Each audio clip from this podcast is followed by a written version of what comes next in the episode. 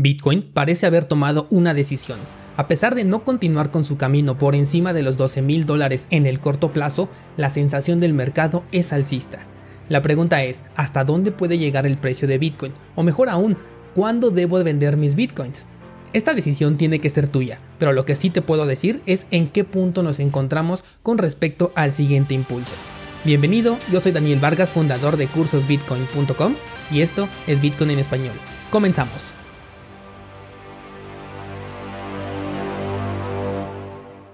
Lunes 24 de agosto de 2020, ¿cómo estás descentralizado comenzando ya una nueva semana de este caótico año?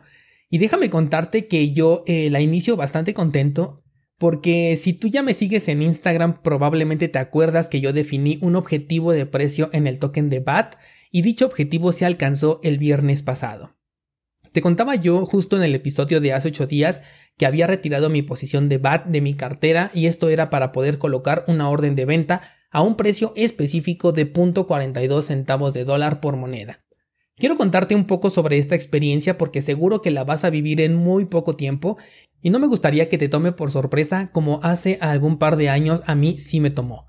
Y es que cuando el precio ya está muy cerca de tu objetivo, pero le faltan apenas unos centavos para llegar, te gana esa, esa necesidad de querer vender y tomar ganancia porque dices, ay, ya no es nada, ya vendo a precio de mercado. Total, solamente son un par de centavos. O peor aún, te gana la avaricia y dices, no, a mí se me hace que el precio todavía va a seguir subiendo y mueves tu objetivo de venta para poder obtener una mayor ganancia. Esto es lo que mueve a cualquier mercado, el miedo y la avaricia miedo a que el precio no llegue y entonces se caiga, o avaricia de que el precio siga subiendo y tú estés fuera del mercado. Y a pesar de que ya domino estas emociones, no te voy a mentir diciendo que no corrió dentro de mí la adrenalina cuando vi que el precio estaba a 0.04 centavos de tocar mi objetivo y el precio no se movía. Esta adrenalina viene impulsada porque esta moneda de BAT y este saldo en específico lo destiné a la compra de mi nueva computadora, que también si me sigues en Instagram, ya desde hace un par de meses sabrás que tengo este objetivo. Es por eso que el hecho de que esta orden se liquidara para mí me generaba cierta ilusión. El punto de contarte esta experiencia es que tengas bien claros tus objetivos y no permitas que las emociones dominen sobre ellas. Si se hubiese quedado el precio apenas unos centavos por debajo de mi orden y se hubiera eh, y, el, y el mercado hubiera caído, pues ni modo, simplemente no era el momento y tendré que esperar de nuevo a que el precio llegue a este punto. Porque si no respetas tu plan estratégico de trading o de inversión, ocurrirá que un día tendrás razón y tener razón es lo peor que te puede pasar en este mercado. Porque supongamos que hubiese vendido yo esos centavos por debajo de mi orden y en ese instante el precio se viniera abajo. Yo hubiera dicho, uy, qué bueno, me salí justo a tiempo y tuve razón en hacerlo. Me hubiera quedado con esa sensación de haber tomado una decisión correcta, pero esto mentalmente me hubiera generado una confianza en mis emociones, lo que hace que la próxima vez ya no sean solo un par de centavos, sino un par de dólares. Ante un nuevo evento vas a decir, siento que ya no va a seguir subiendo, mejor vendo antes de que el precio se caiga, no me vaya a pasar como la vez pasada. Y entonces comienzas a tener decisiones con base en un evento pasado que no tiene absoluta relación con el evento del presente. Esto lo hablo mucho más a fondo en el curso de Reconfigura tu Trading y mira, hay varias soluciones para poder evitar caer en una mala decisión producto de las emociones. Una de ellas, por poner un ejemplo así básico, es colocar órdenes escalonadas, porque de esta manera vas a aprovechar todo el movimiento del precio de un activo y vas a ir tomando ganancias paulativamente hasta terminar con tu balance. Pero tampoco las puedes colocar cada 5 dólares porque entonces la ganancia sería marginal. En el curso de Reconfigura tu Trading te lo explico justamente a detalle junto con otras alternativas bastante efectivas. Ve a cursosbitcoin.com diagonalmente o simplemente haz clic en el enlace que te dejo aquí en las notas del programa para que puedas checar esta información. Y es bien importante que lo aprendas ahorita que el mercado está calmado, sobre todo porque si eres relativamente nuevo en este sector y nunca has visto a Bitcoin en todo su esplendor o a las altcoins cuando se genera una all season, créeme que no vas a querer despegarte de la pantalla y eso es conducente a pérdida de ganancias. O sea que te vas a quedar con la sensación de, ah, hubiera ganado más si me hubiera esperado. O en el peor de los casos dirás, me salí muy temprano, voy a volver a entrar. Al fin el precio todavía no se mueve mucho. Por lo mientras yo voy a esperar a que llegue mi computadora para poder armarla y ahora sí con la anterior voy a correr mi nodo de Bitcoin y por supuesto que te voy a enseñar a configurar un nodo de Bitcoin paso por paso. Pero ¿qué tiene que ver todo esto con el tema de hoy? Bueno, Como te dije, la sensación de vender se va a hacer cada vez más grande conforme el tiempo avanza y conforme el precio va subiendo. Seguro que has escuchado, por ejemplo, sobre los niveles psicológicos de precio. Pero si no, te cuento, un nivel psicológico es aquel en el que se crea una conciencia colectiva en las personas de que el precio de un activo va a hacer algo una vez que llegue a este nivel.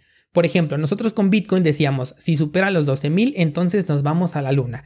Este nivel de los 12.000 era un nivel psicológico que provoca ventas. Y es tan real y fuerte que ahorita el precio de Bitcoin, a pesar de que ya había superado este nivel, volvió a bajar. Y esto es porque hay gente que pensó ya llegó a los 12.000, yo digo que ahora va a corregir. Entonces se salieron del mercado, tomaron ganancias y están esperando la siguiente oportunidad, otro nivel psicológico en el que ellos puedan volver a comprar.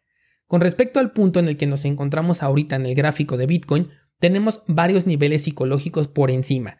Regularmente siempre son números cerrados. Es muy difícil que escuches, tenemos un nivel psicológico en el precio de 12.866, porque esto es un número muy difícil para la mente. Los niveles psicológicos son fáciles de recordar, por eso normalmente decimos 12.500 o directamente 13.000.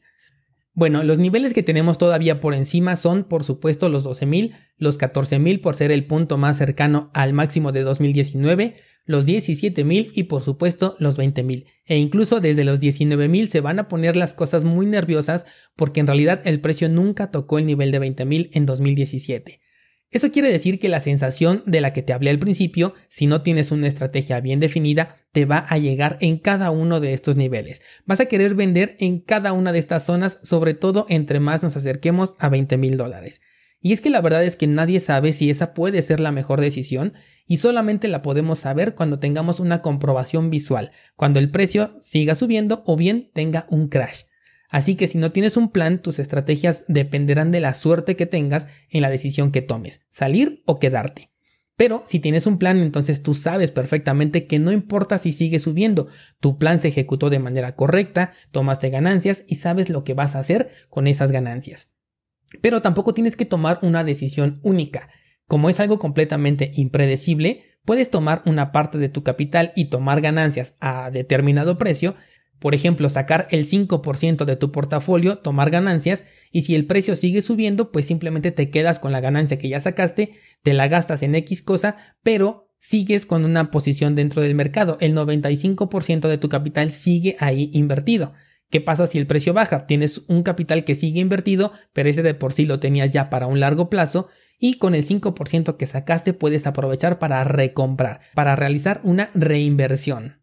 Esto solamente es un ejemplo, no tienes que seguirlo paso a paso, pero date cuenta que es un ganar-ganar. Por un lado, no te vas a quedar con esa idea de no haber salido porque sí lo hiciste, tomaste una ganancia aunque sea pequeña.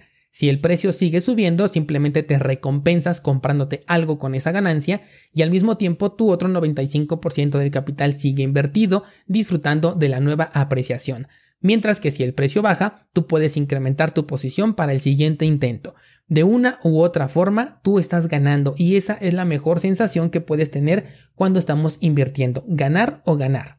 Pero créeme, la cosa se va a poner todavía más difícil que lo que te acabo de contar. Aquí te va un escenario bien complicado. Supongamos que tú tienes nervios de acero y dices yo pongo mi primer objetivo de venta hasta los 30 mil y Bitcoin lo alcanza. Tú no vendes hasta que llega a 30 mil. Listo, tomaste tu primer ganancia.